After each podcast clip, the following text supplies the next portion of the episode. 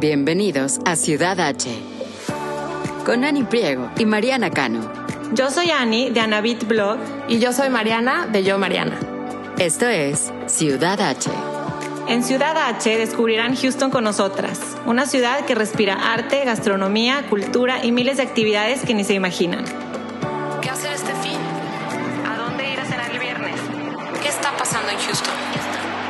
Desde restaurantes, bares y exhibiciones hasta eventos y viajes. Aquí encontrarán todo lo que tienen que saber para hacer de Houston su ciudad H.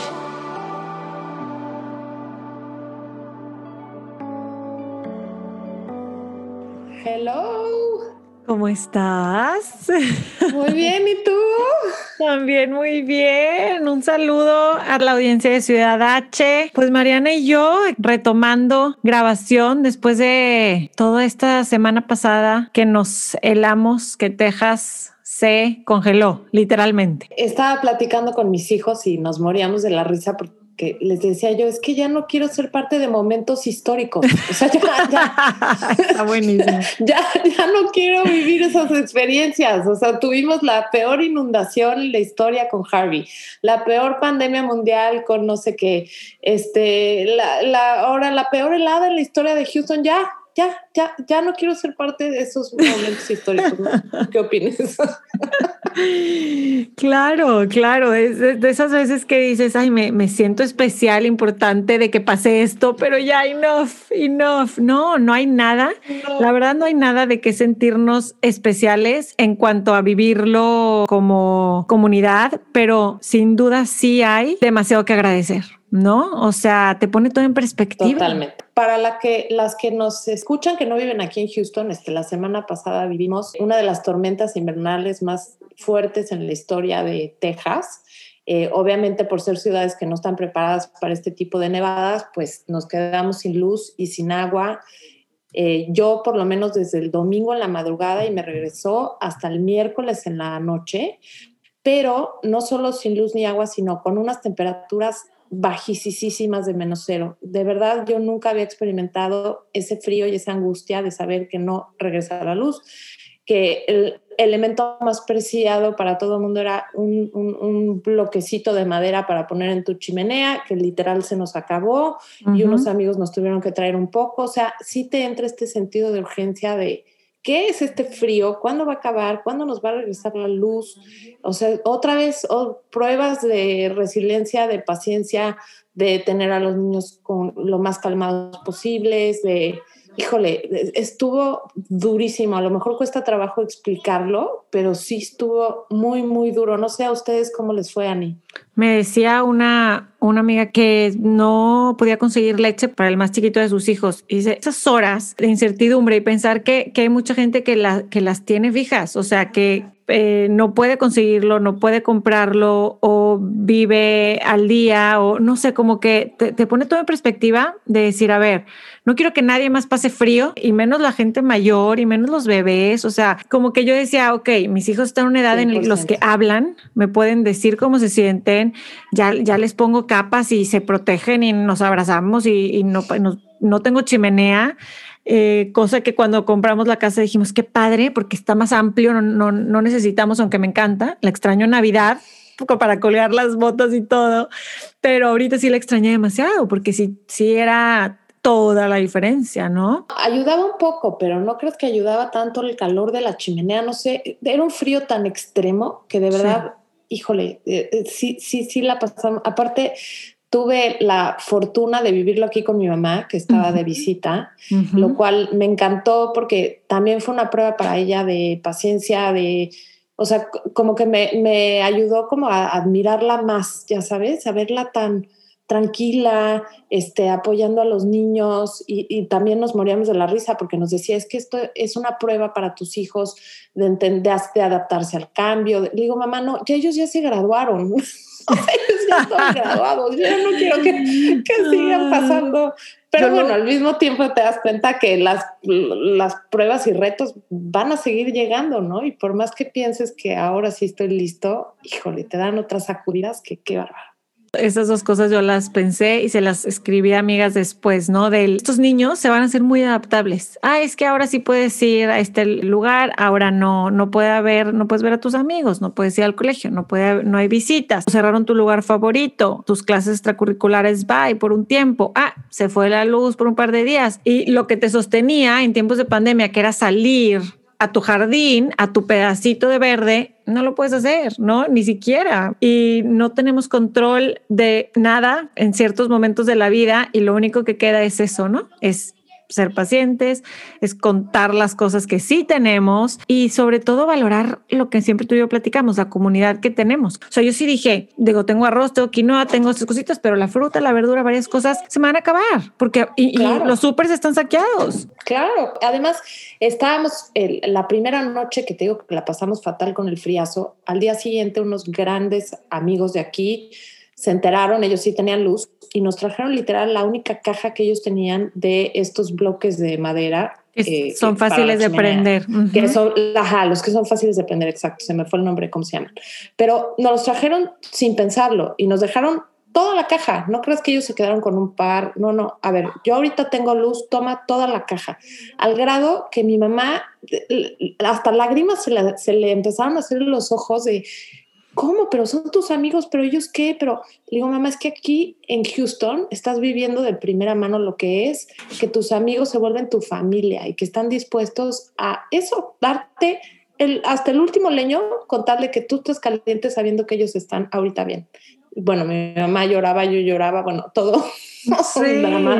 pero eh, muy una experiencia, ahorita que lo veo, que me siento eh, muy contenta de haberla vivido con mi mamá. Yo creo que nunca habíamos vivido juntas algo así, ni siquiera yo de chica, ¿eh? Sí fue, sí fue una experiencia padre. Mira, qué bonito. Sí, en ese sentido, obviamente. No, pues es que ya estamos en, en, siempre hay que ver el lado positivo de las cosas, porque, y como dices, ya, ya después te ríes, ya después también te relajas y sueltas y te ríes, y, pero porque podemos hacerlo, porque tenemos esa, esa seguridad, ¿no? De, no de que no vuelva a pasar, pero esa seguridad de que tenemos un, un techo y tenemos, podemos, este, pues vivir con esa tranquilidad y, y esa paz, ¿no? Porque somos afortunados. Exacto, de que nuestras necesidades básicas están cubiertas todo el tiempo y como cuando te las quitan, algo tan básico como la luz, el agua, el no tener comida, te, te sacude y te hace pensar exactamente lo que decías al principio que me encantó. ¿Cuánta gente no vive así todos los días? Y es como ampliar un poco nuestro panorama de decir cómo podemos ayudar y, voltear a ver al, al, al vecino, ¿no? De plano. Y lecciones, tú llevas 10 años más que yo viviendo en Houston. ¿Por qué los súper se saquean? O sea, ¿qué, ¿Qué, ¿qué, pasa? O sea, ¿por qué, ¿por qué si sabíamos? Porque eso sí sabíamos, podíamos ver que iba a mejorar el clima. ¿Es, es pánico? A mí me cuesta entenderlo todavía. Yo creo que es una reacción eh, del ser humano, como de primero yo y luego yo y después yo y es de, correr al súper y decir, yo no me quedo sin fruta, verdura, papel de baño, leche, jamón, queso, y esta, estas ganas de, de, pues sí, de querer tener también tú para tu familia tus necesidades básicas cubiertas, pero se genera un pánico que se contagia. Y en este caso en específico, que fue la luz, también muchos súpers tiraron todo a la basura. Eso sí, que, que lo tienen que hacer. Que lo tienen que hacer por ley porque nadie se puede enfermar de algo que compran que esté echado a perder. Entonces esa, combinación de ir y tratar de ir al súper y ver que está todo vacío también fue horrible. Como decía un amigo, esto sí fue, esto sí es cuarentena. O sea, para todos los negocios, todo cerrado, hasta farmacias, pegó duro. Fue poco tiempo si lo ves en el grand scale of things, pero, pero vivirlo, sí. O sea, cada minuto cuenta, cada minuto. Además, alguien me dijo hace mucho que la angustia era ese miedo a no saber qué va a pasar en el futuro. ¿no? La incertidumbre mata la incertidumbre es lo peor, el peor antídoto para sentir angustia. Y entonces fue un ejercicio de verdad de decir, a ver, hoy, ahorita, ya me calenté un poco, ya sabes, porque si te vas a, pensar, ¿y cuántos días va a durar esto? ¿Y va a ser otra noche más así? ¿Va a ser hoy? No, Dios mío, una angustia que decía yo, a ver, eh, practicar el ejercicio de hoy, ahorita, sí tengo un poco de leche en el refri. No sé cuánto me va a durar, pero ahorita sí hay, ya sabes. ¿No te pasó? A mí me pasó ya que llegó la luz y ya que 12 horas después como que ya sentía que me había desentumido. No podías hacer nada más. O sea, como que decía, bueno, ya me llegó la luz, aquí estoy en la casa, ok, tengo agua no podía pensar nada más, estaba yendo a la despensa y contaba y contaba el, y, veía y veía, y ok, puedo hacer esto, puedo cocinar esto. No me había dado cuenta todo el estrés que llevaba desde días antes, que sabías que iba a nevar, que sabías que iba a haber helada y luego que se fue la luz, todo eso, cuando terminó y cuando ya pude decir, ok, ya no tengo que llenar la tina, ya varias cosas, ya no tengo que hervir el agua, que hasta ahorita hay algunas zonas donde sí, todavía este, piden que, que hay que hervir el agua sea, pero todo eso como que al final dices, ay, llevaba tensa toda la semana. Toda la semana estaba con mucha ansiedad y con mucha incertidumbre. ¿Y dónde pongo eso? ¿Dónde, ¿Cómo canalizo eso? ¿No? 100%. Yo creo que fue por eso que nos pasó que no pudimos eh, publicar el episodio que teníamos ya casi listo porque a mí en lo personal me regresó la luz el miércoles en la mañana, que te acuerdas que pudimos mensajearnos y dijimos, a ver, tenemos todo el día de hoy, todo el miércoles, para apurarnos, tratar de publicarlo, ponerlo. Y a mí, a las dos horas de haber hablado contigo, se me volvió en la luz. Pero esas dos horas que tuve luz, no tenía yo cabeza para pensar en otra cosa más que como dices, fue como decompress así de, pero a ver, qué pasó y sí, sí estuvo horrible.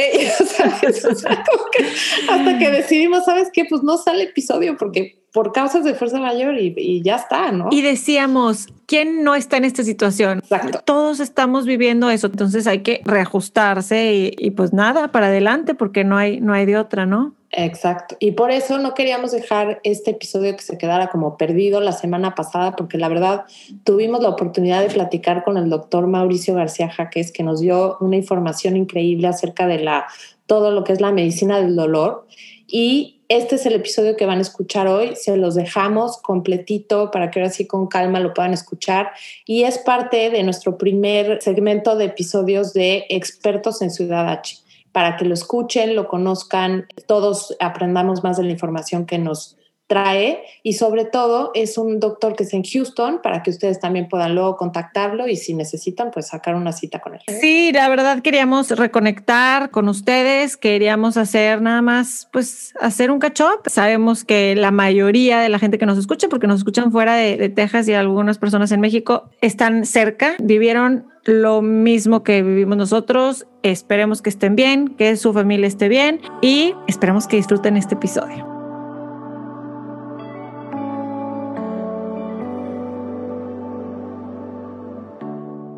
Hola, ¿cómo están? Bienvenidos a Ciudad H. Yo soy Mariana, aquí estoy con Ani. ¿Cómo estás, Ani? Muy bien, Mariana. Feliz de estar en otro programa contigo.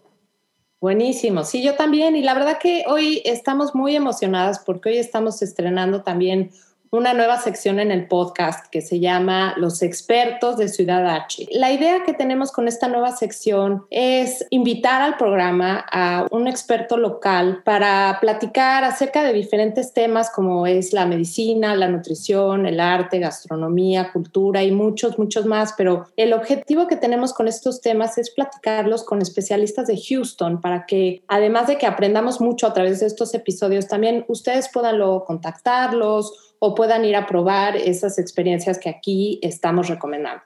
Entonces, el tema que vamos a tratar hoy, híjoles, está bueno, se trata, es la, la medicina del dolor. Y tenemos a un súper, súper invitado. Sí, feliz de inaugurar sección con esta persona, esta personalidad, que además de ser un experto en la medicina del dolor, como bien dijiste, tengo el gusto de conocer porque somos de la misma ciudad de Monterrey, México.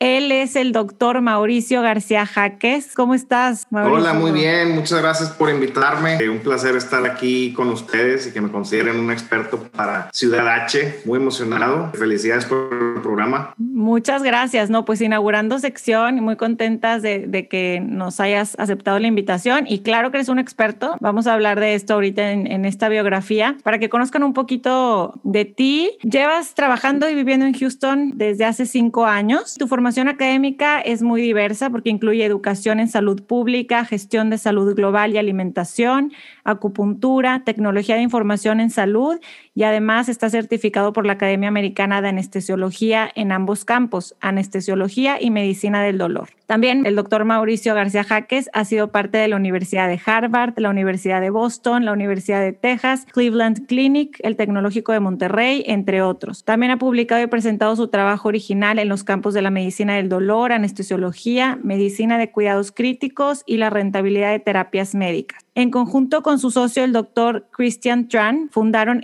Institute con el objetivo de que sus pacientes logren tener una vida libre de dolor, transformando la idea actual de la salud a un propósito de bienestar completo. Esto lo hacen no solo tratando síntomas, sino también identificando los factores primarios que contribuyen al dolor de sus pacientes. Y lo que me gusta mucho de la práctica del doctor García Jaques es que su enfoque es holístico, personalizado y sus terapias son de acompañamiento, no solo de que vas a una cita y ya, no, ya, ya me curé o ya estoy bien, sino aquí nos va a platicar de todo lo que hace. Y bueno, una vez más, bienvenido Mauricio y gracias por estar aquí. Muchas gracias. No, bueno, wow, felicidades por ese currículum, definitivamente, qué increíble que tengas esa experiencia. Y ahorita me llamó mucho la atención lo que dijo Ani de, describiendo a lo que se dedica tu tu clínica, que es una vida libre de dolor, ¿no? Qué importante es el no acostumbrarnos a vivir con, con dolores y sobre todo en, en, estos últimos meses que, bueno, todos, como bien sabemos, hemos vivido meses súper complicados, estamos acá casi un año de cumplir, eh, de seguir en, en lo que es esta pandemia y pues todos hemos vivido cambios de estructura, de dónde trabajamos, nuestros hijos bueno, por lo menos los míos han estado varios meses entre que están en la casa, están en la escuela. Todos estos cambios definitivamente han, nos han traído mucho estrés. Entonces, a mí lo que me gustaría preguntarte es, ¿qué tanto influye el estrés en este tipo de dolores crónicos? Muchísimo. Hay investigación relativamente reciente en el que describen una cosa que se llama las vías laterales. tenemos muy conocidos las vías de la médula espinal, de donde se transmite el dolor hacia el cerebro. Y ahora últimamente, en los últimos años, están describiendo lo que se llaman las vías laterales, que si no se modifican esas, ese estímulo, va a empezar a haber cambios de estado de ánimo. Entonces es muy común tener comorbilidad de ansiedad, enojo o depresión cuando alguien padece de, de dolor crónico. Y no es una depresión en la que si tienes dolor te deprimes porque tienes dolor, sino que el mismo dolor está estimulando y cambiando la zona del estado de ánimo en el cerebro para hacerte más susceptible a cambios en el estado de ánimo. Entonces, yo creo que la medicina del dolor en el futuro va a tratar tanto las vías centrales, que son los típicos eh, receptores dolorosos, tanto como las vías laterales, en las que se tiene que tratar la depresión, el enojo, la ansiedad, junto con el dolor físico para, para poder regresar a la vida que yo le digo a cuando eras normal, porque la gente dice, es que no me siento yo, me siento que ya estoy cambiando y entonces le digo, bueno, quiero que, que regreses a esa última vez que te sentiste tú mismo con el tratamiento que le tratamos de establecer me vinieron dos cosas. Lo que decía Mariana de, acostumbrarnos a vivir con dolor y que nosotros le llamamos achaques, ¿no? Ay, es que tengo este achaquito, tengo esto, esto. También estoy en shock de que mencionaste el enojo. Digo, depresión, ansiedad, pero no había pensado que el enojo podía también derivarse de, pues, del, del estrés y que cause después dolores, ¿no? Crónicos. Eso nunca lo había yo considerado. ¿Por qué pasa esto? ¿Qué detona que, que al enojarnos nos pueda causar eso? No se sabe, ahí es el huevo y la gallina, y no se sabe exactamente por qué alguien va a desarrollar depresión y alguien va a desarrollar problemas de enojo. Y esto, o sea, hay mucha investigación. Eh, por ejemplo, uno que me llama a mí muchísimo la atención, este, digo, pobrecitos las ratas, pero es un experimento con ratas en el que ponían 10 ratas en, un, en una plancha caliente y 10 ratas en una misma plancha, pero sin estar caliente y la van a aumentar la temperatura poco a poco a donde no les cause una lesión de quemadura, pero las incomoda. Después de cierto tiempo, años en, edad rata, las sacrifican y les hacen biopsias en el cerebro y la zona del estado de ánimo estaba supradesarrollada, sobredesarrollada en, en las ratas que estuvieron estimuladas con, con estímulo doloroso, estímulo incómodo. Y esa misma zona equivalente en el cerebro humano pues sí, es el estado de ánimo. Y, hay pacientes que se escriben primariamente como enojones ansiosos o depresivos, pero qué va a decidir que tú seas uno u otro, no, no lo podemos entender, pero eh, si el dolor eventualmente va a desarrollar esa zona del, cerebro este, para que va a cambiar el estado de ánimo de una persona. Mira, qué interesante que lo mencionas, porque yo alguna vez escuché que, que la depresión duele. Y bueno, yo en lo personal sí tuve depresión hace varios años y sí te puedo decir que físicamente el cuerpo también me dolía. Y cómo pues, puedes entrar en este círculo pues desastroso, ¿verdad? En el que pues estás deprimido y te duele el cuerpo y luego por la misma, los mismos dolores estás todavía más deprimido. Entonces, cuando estamos hablando de salud mental y volvemos a lo mismo en estos meses de pandemia que tenemos récords altísimos de angustia, depresión, de incertidumbre, como qué tips nos podrías dar para para poder atacar esto y desde dónde, porque luego no sabemos si desde el punto de vista de salud mental, desde el punto de vista físico.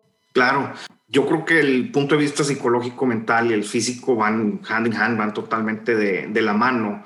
Algo que he notado mucho con mis pacientes es que cuando se les rompe la rutina y empiezan a trabajar desde casa, su actividad física se reduce enormemente. O sea, antes en la oficina de perdidos tenían que parar a caminar a la junta y van de acá y muchos pasos y se medían los pasos que antes, pues no sé, muchas empresas te dicen de que, oye, si ya haces tus 10 mil pasos diarios toda la semana, te damos un bono o lo que quieras pero sí había mucha gente motivada a estar físicamente activa. Pasa lo de la pandemia, te quedas encerrado en casa, no sabes si es seguro ir, a, ir al parque, no sabes si puedes ir al gimnasio. Entonces, mucha gente se hizo aún más sedentaria. Si nuestro estilo de vida es todavía muy de, detrimente para la salud, que no hay, no hay mucha actividad física, todavía lo reducimos más, pues sí, la ansiedad se disparó, los problemas de dolor se disparó, este, no se diga la depresión y el abuso de sustancias, alcoholismo, drogadicción, no sé, se, hizo un, problema muy grande de salud mental y, yo lo veo reflejado en la cantidad de consultas que estoy teniendo y todas es lo mismo, es una reducción de la actividad física enorme y se manifestó en las dos, salud física y salud mental. ¿Cómo fue la adaptación para tus pacientes? Porque de repente tuvieron que hacer todo por telemedicina, ¿no? En lugar de hacerlo presencialmente. ¿Cómo le has hecho tú para mantener, pues mantener a los pacientes motivados a seguir su tratamiento a pesar de que es a través de, de la computadora y virtual en lugar de ir a tu clínica y tener esa conexión también más personal? Sí, fue un, fue un cambio este, drástico. Yo tuve la fortuna que hace un par de años trabajé trabajé en un proyecto que quería integrar los diferentes especialistas en el tratamiento de los pacientes con un nutriólogo, un terapista físico, mi trabajo. Entonces desarrollé una plataforma de telemedicina que yo la quería usar para vender, ¿verdad? Quería desarrollarla y que otros doctores la usaran igual que yo. No se, no, no se dio como quise, la estacioné, la tuve ahí parada y eventualmente pasa la pandemia, pero ya tenía todos los, los este, pues lo que necesitaba para desarrollar un programa de telemedicina y, y cuidados remotos del paciente. Entonces, pues fui de los primeros que nos adaptamos a eso. Me ayudó mucho que la clínica en sí creciera dramáticamente porque de un día para otro, pues la gente tenía que saber qué era la telemedicina y yo ya tenía todo listo. Entonces eso me ayudó mucho lo que no había yo encontrado en aquel entonces y que pues, me, pegó así de repente es, es lo que dices, que la gente se mantenga apegada al régimen. Ahora era mucho más difícil, como es telemedicina, pues mantener la atención del paciente. Me hablaban pacientes, oye, es que tengo la consulta en cinco minutos, estoy en Costco. Y ahí estoy con el video del paciente en Costco haciendo shopping y yo haciendo la consulta y obviamente la privacidad cero para el paciente o en el carro manejando. Entonces, sí, el, el, en inglés dice el engagement ha sido mucho más complicado. O sea, a pesar de que la tecnología está ahí que nos facilita comunicarnos, ya se perdió mucho el, pues, la atención del paciente y el apego al, al régimen del tratamiento. Se hizo pues, todo un commodity. La, la medicina es de que ah, no, me interrumpe mi vida, yo quiero estar de shopping o yo quiero estar aquí o acá, y ya somos un, un commodity total. Ha sido, ha sido complejo. Estábamos hablando hace un momento de la salud mental. Regresando a esta pregunta, ¿cómo podemos tratar esos síntomas de salud mental que se desencadenan en dolores físicos y crónicos que como bien ya nos platicas van en aumento? O sea, ¿qué es de las primeras cosas que tú recomiendas, que cuando identificas que a lo mejor empezó ese dolor por algún tema de salud mental, ¿cómo empiezas tú a, hacer esos tratamientos? Yo creo que lo más complicado es hacerle identificar a la persona que son manifestaciones físicas por un problema eh, de salud mental. Hacer esa conexión o hacer que el paciente tenga esa conexión es el, es el paso más, más complicado y siempre es pues hacer la pregunta, ¿cuándo empezó? ¿Qué estaba pasando en tu vida cuando empezó todos estos nuevos dolores? No, pues no hice nada, no, levanté nada pesado, no hice esto, no hice lo no, no, a ver, ¿qué estaba pasando en tu vida? No, pues me corrieron. No, pues me peleé con tal persona. A ver, vámonos a platicar un poquito por ahí. Y de ahí ya le das el tratamiento a los síntomas físicos, pero también dices, oye, me gustaría que consiguieras a, un, a un, consejero, un, un counselor, este, no les digo psicólogo en este punto de la, de la consulta todavía, psiquiatra tampoco, nada más tú que platiques con alguien para tratarte ambas partes de, de tus síntomas, pero no es hasta que el paciente acepta esa conexión del problema psicológico con el problema físico, si no, no va a haber progreso. Y es bien difícil porque el paciente me dice, no, mi dolor no está en la cabeza. Le digo, no, no estoy diciendo que está en tu cabeza, pero tiene mucho que ver. Y hacer esa conexión es donde más choco ahí con el paciente al principio. Es que es increíble que a estas alturas del partido todavía haya ese estigma alrededor de la salud mental, ¿no? Este, o sea, yo como muchas veces platico con mis hijos, es, pues, te duele la rodilla, vas al doctor, te duele el estómago, vas al gastroenterólogo, no estás bien de tus sentimientos, pues también hay un doctor para eso, ¿no? Y luego, si además lo agarras de una manera integral en donde doctores como tú también te pueden apoyar y entender que existe una conexión en esas dos cosas, se me hace súper valioso, súper, súper valioso. Yo quisiera saber si tú tenías una idea, eh, Mauricio, de, de, que al estudiar este tema del dolor ibas a estar tan involucrado en temas también como la psicología, la alimentación y demás. O sea, ¿era algo que te interesaba de inicio o, o se ha ido eh, esta última década, habiendo ya tantos estudios de esa conexión entre, entre la, el bienestar mental, emocional y físico, se ha ido conectando todo recientemente. Sí, eh, al principio cuando estaba haciendo mi entrenamiento como anestesiólogo, pues haces ciertas rotaciones como especialista, con los especialistas de manejo del dolor, que es una subespecialidad durante esos dos, tres meses que hice manejo del dolor, yo creí que nuestras inyecciones, procedimientos, cirugías iban a curar todo. O sea, de risa digo, sí, hasta curan el cáncer, lo que sea. Porque hacíamos inyecciones de cortisona izquierda y derecha y los pacientes se sentían bien. Pero eso fue una este, visión muy cerrada de lo que realmente es manejo del dolor. Ya que hago mi subespecialidad y te pones a leer toda la evidencia, dices, pues que realmente Puedo inyectar toda la cortisona que quiere, no voy a curar el problema si no te enfocas en, en, la, fuente del, del, problema. Y al mismo tiempo digo a mis pacientes, yo no tendría trabajo si la gente tuviera buena postura, un, trabajo ergonómico, buena dieta y ese ejercicio. no habría dolor crónico. A lo mejor sí, pero, pero no tanto. Este, y esa es la base de, de, los, de lo que debe ser el tratamiento.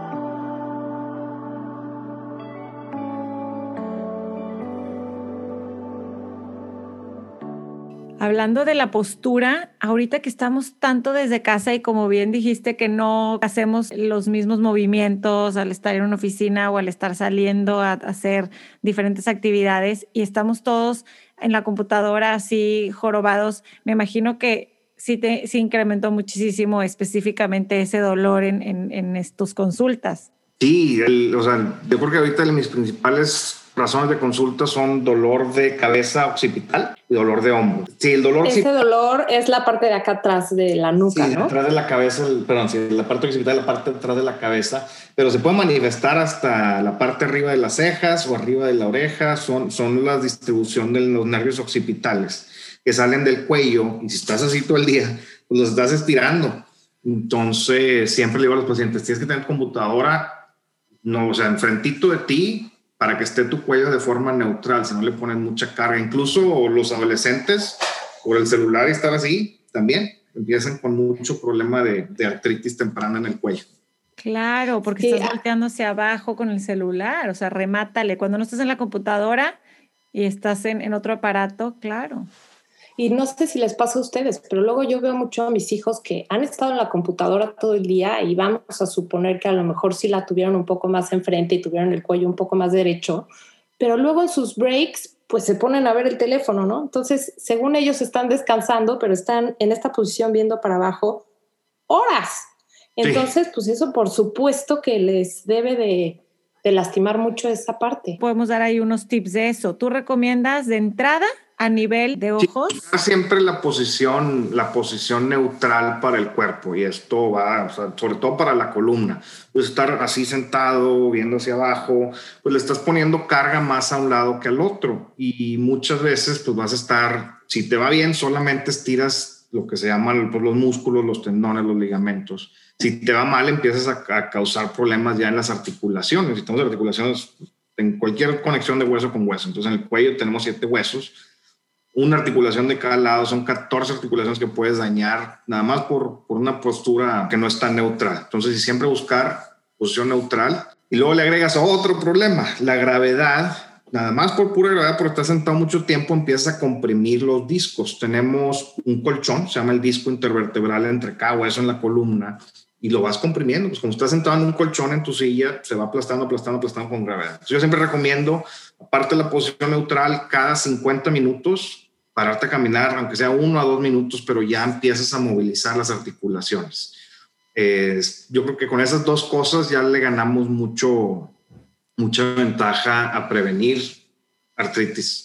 Y una pregunta, ahorita que hablas de, movimiento físico y de cómo hemos perdido esa movilidad ahora que estamos en confinamiento y tanto tiempo en casa, me da mucha curiosidad preguntarte, ¿qué tantos casos has visto? Porque ahora muchos de nosotros estamos tratando de hacer ejercicio en casa, ¿no? O sea, yo en lo personal todavía no me siento cómoda regresando al gimnasio o regresando a mis clases interiores que tenía yo antes. Y ahora, pues he visto que en YouTube y en Instagram Live hay la clase que quieras, de pilates, del box, de yoga, de la que quieras. Pero sí me da un poco de nervio que estoy haciendo la clase y al final no tengo esa supervisión de la postura, de si estoy haciendo bien el movimiento con las pesas. No sé que si has visto un aumento en lesiones por gente que está ahora haciendo el ejercicio desde sus casas, desde sus, sus videos, sus computadoras. Muy contado.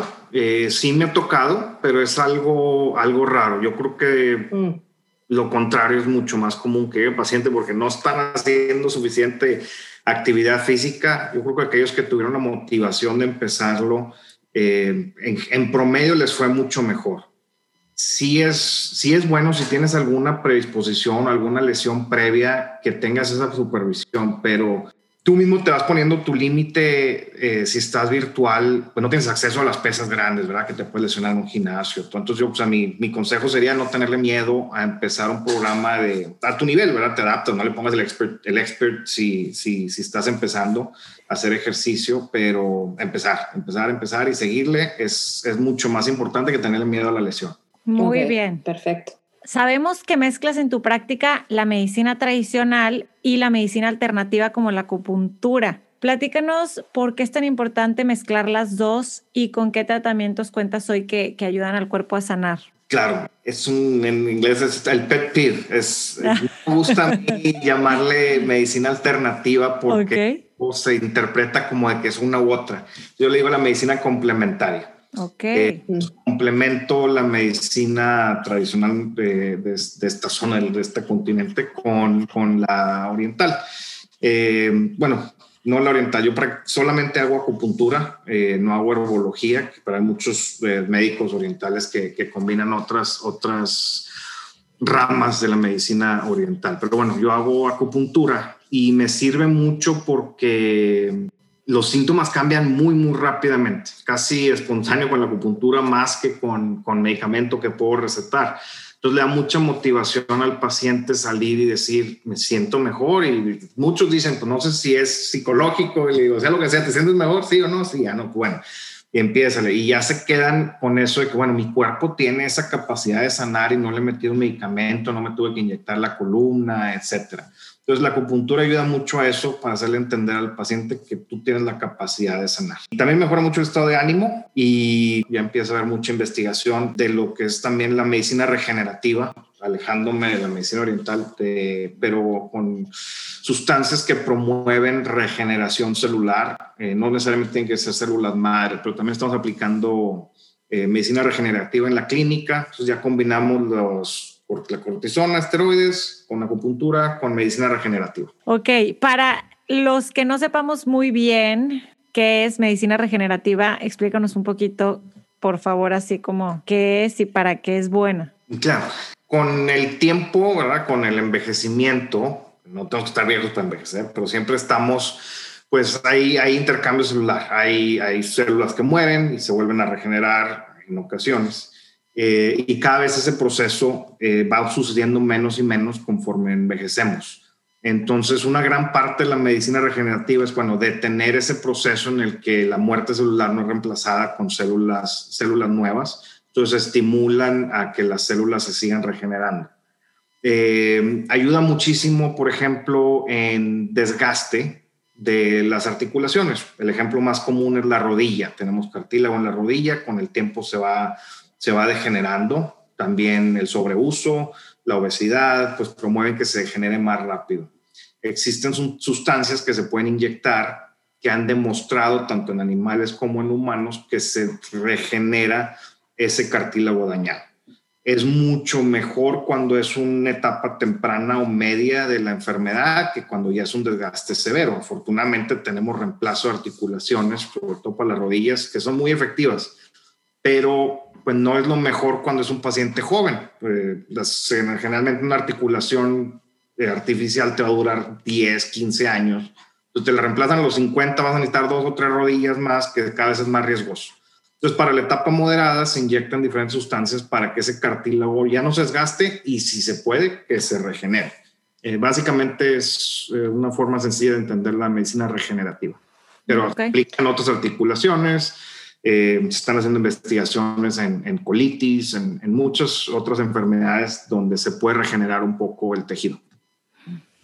Y me encanta que mencionas que, que, no te gusta decir que es medicina alternativa, porque justo eso, no sé si estarás de acuerdo, Ani, pero yo creo que ahorita el consultar a un doctor que, que solo se dedique a la medicina tradicional, como que ya necesita ese complemento, como que ya necesita ofrecernos las dos cosas porque a lo mejor la medicina tradicional es muy buena y tienes, por supuesto que también hay que entenderla y, a veces se necesitan medicamentos, pero cuando encuentras ese complemento, yo creo que es la mejor, el mejor camino para poder controlar el dolor, ¿no? No sé si estés de acuerdo, Mauricio. Sí, totalmente.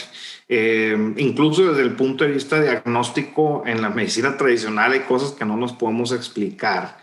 Eh, síntomas como el hipo o diferentes cosas que dice, pues la verdad no sé, se te va a quitar eventualmente. Y en la, en la medicina oriental luego te dicen, no, pues que traes el fuego encendido en, el, este, en, la zona del estómago y diferentes cosas que entonces te va a poner a, o a estimular más el, el, el canal del agua.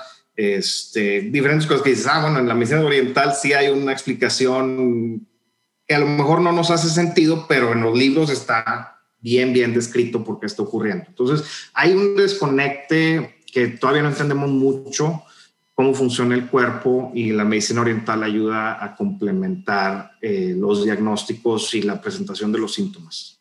Wow, algo que me gustó mucho que dijiste es el hecho de que a través de la acupuntura se dan cuenta los pacientes de que en mi cuerpo de alguna manera con presión en los puntos específicos con un experto puede empezar a sanar también. Y como que eso todos los pacientes necesitamos eso, ¿no? Sentir que, que, podemos hacer algo para sanar y no nada más tomar algo o hacer algo que nos receten. Por eso me hace súper importante tu enfoque holístico. Ya hablamos de la postura, hablamos un poco de, de, cómo complementas diferentes técnicas y tratamientos. Platícanos también de la alimentación. ¿Qué, ¿Qué te has dado cuenta de qué tan ligado crees que está en nuestra alimentación con los síntomas del dolor que presentamos? Totalmente. Y ya no es algo que yo me imaginé y es, es, algo estudiado Eh, probablemente hayan escuchado de lo que es la dieta antiinflamatoria, este, muy aplicada pues, de una forma muy extensa. No todas las personas necesitan dieta antiinflamatoria y los que la hagan no significa que se van a sentir mejor. Hay, hay patologías muy específicas en las que sí necesitas aplicar una dieta antiinflamatoria, pero la nutrición, pues es, es que es la, la, base de ese dicho de tú eres lo que comes, pues es que es totalmente cierto.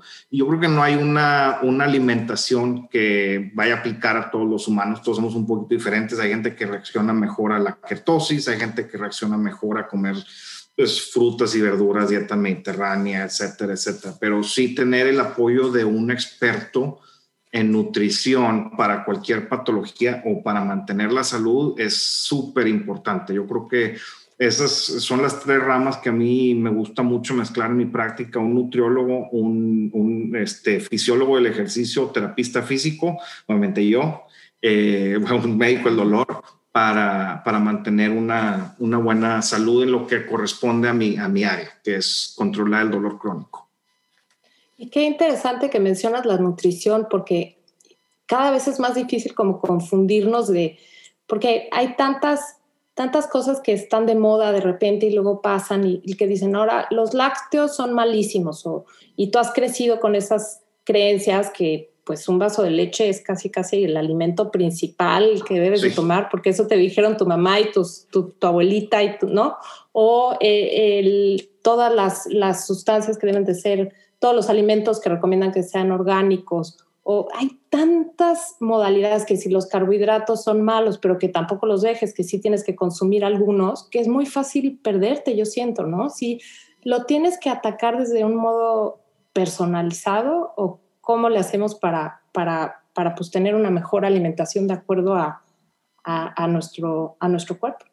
Sí, tienes que tomar un enfoque pues aquí es el, el, regresar al método científico. Yo le digo a los pacientes que no hay nada que yo te diga a ti te va a servir al 100% de que no lo probemos. Entonces me gusta aplicar con el paciente, le digo, vamos a hacer un, un, método científico, vamos a hacer la hipótesis que es los lácteos son malos. Deja los lácteos dos semanas, si te sientes mejor, ahí está, uno menos. Si no, bueno, ahora vamos a dejar, este, yo, o sea, los, los principales son los lácteos, que yo le hago a los pacientes que jueguen, no todos les van a caer mal, hay gente que sí los tolera muy bien. Eh, los carbohidratos simples y el alimento procesado, los carbohidratos simples, pues son los azúcares, los pastelillos, etcétera, etcétera.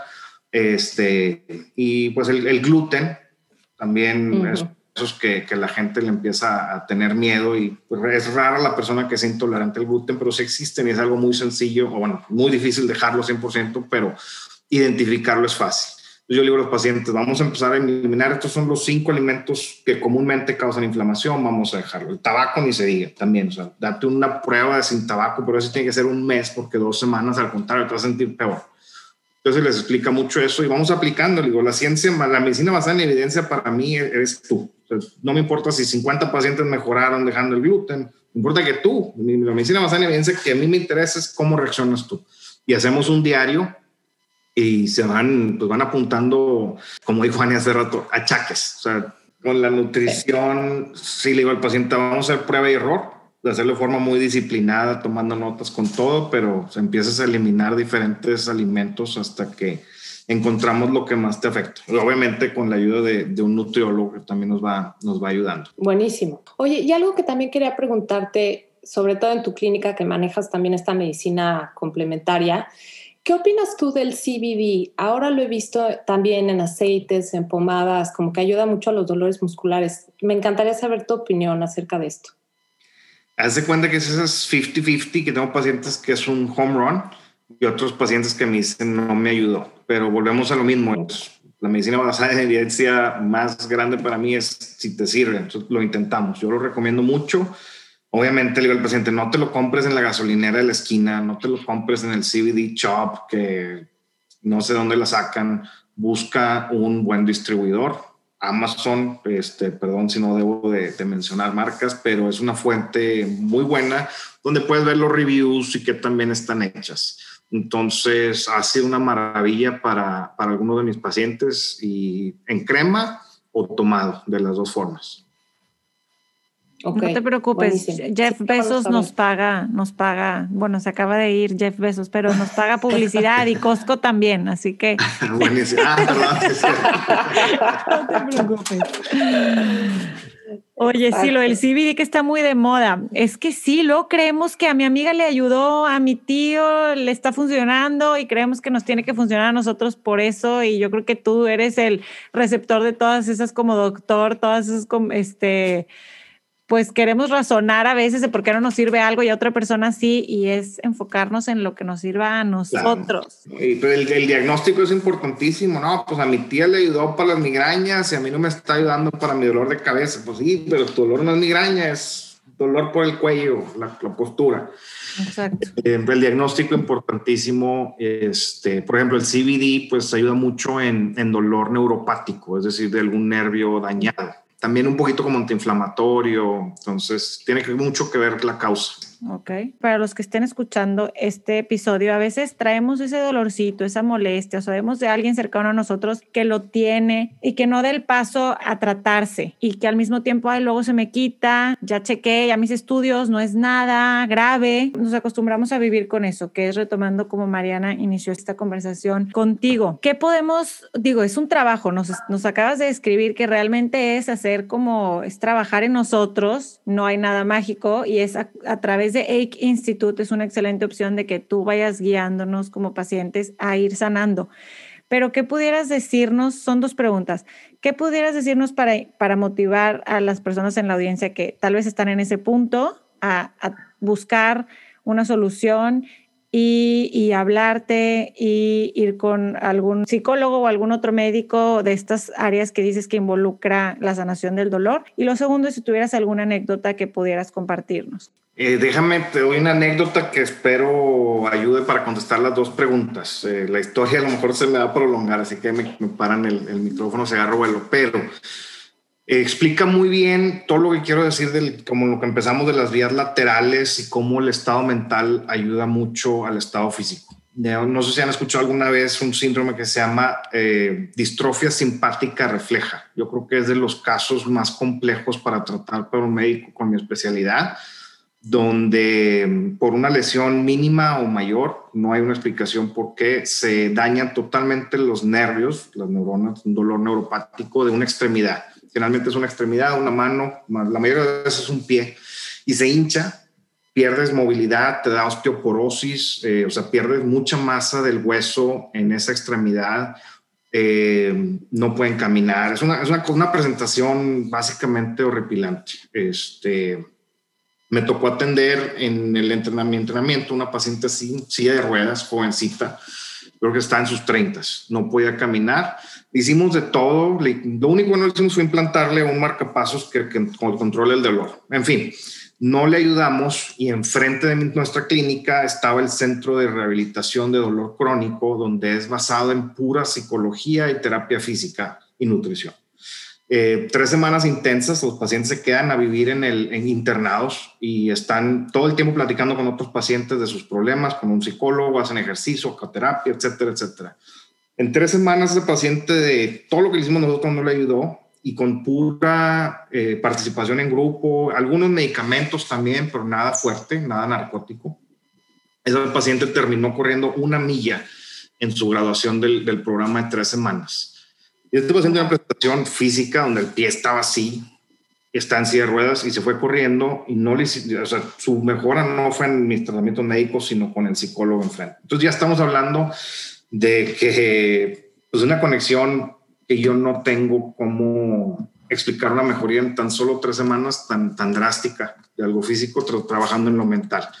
No sé si me desvié de tu pregunta, pero me hizo cuestionarme mi entrenamiento, básicamente. Digo, a ver, entonces de ahí me nace mucho la idea de que tiene, tengo que trabajar las ambos, ambos eh, materias. Wow, qué increíble historia. Definitivamente reafirmamos lo que dices de encontrar una práctica integral que, que, cubra, porque al final pues todo esto está relacionado, como bien nos platicas. Y ahora sí, pues cuéntanos en dónde te encontramos, porque yo creo que todo el mundo va a querer hacer una cita contigo, yo por lo pronto, mi esposo seguro, mi mamá que está aquí también quiere ir, porque ahorita que mencionaste eso de la rodilla es justo de lo que ahorita está sufriendo. Entonces, platícanos un poco más de, de tu instituto, dónde está y cómo te, cómo te encontramos. Ya, tenemos varias clínicas, eh, casi todas están en Houston. Tengo una por galería en la 610 y 59. Voy a abrir una clínica la semana en Sugarland y tengo la clínica del norte en la 1960. Todavía no tengo planes para, para Woodlands, esperemos que pronto. Y tengo una clínica en Laredo y voy a abrir una en McAllen, yo creo, en un par de meses. Entonces vamos a estar, si todo sale bien, por, por varios lugares aquí en Texas. Eh, la forma más fácil, aliviamidolor.com. Buenísimo.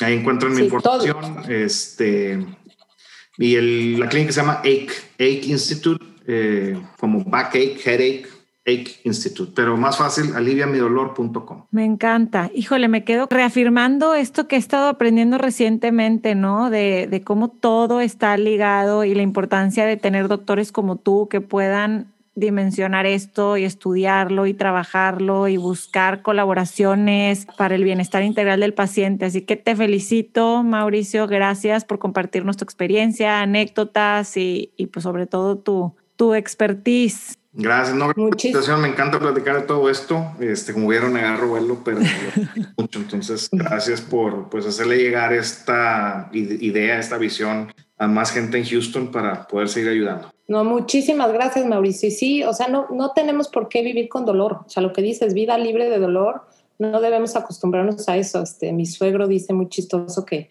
llega hasta la edad de los nunca, que es que a mí nunca me había dolido la espalda, a mí nunca me había dolido la rodilla, como si fuera un proceso natural del envejecimiento. Y qué padre conversación tuvimos contigo, Mauricio. Muchísimas gracias. Y claro que sí, aquí la compartimos para que sigamos todos aprendiendo.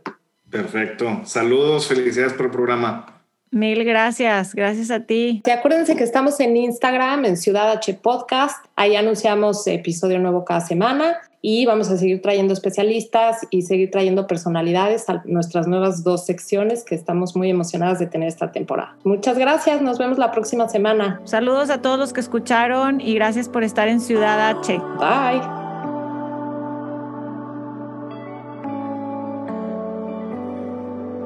Esto fue Ciudad H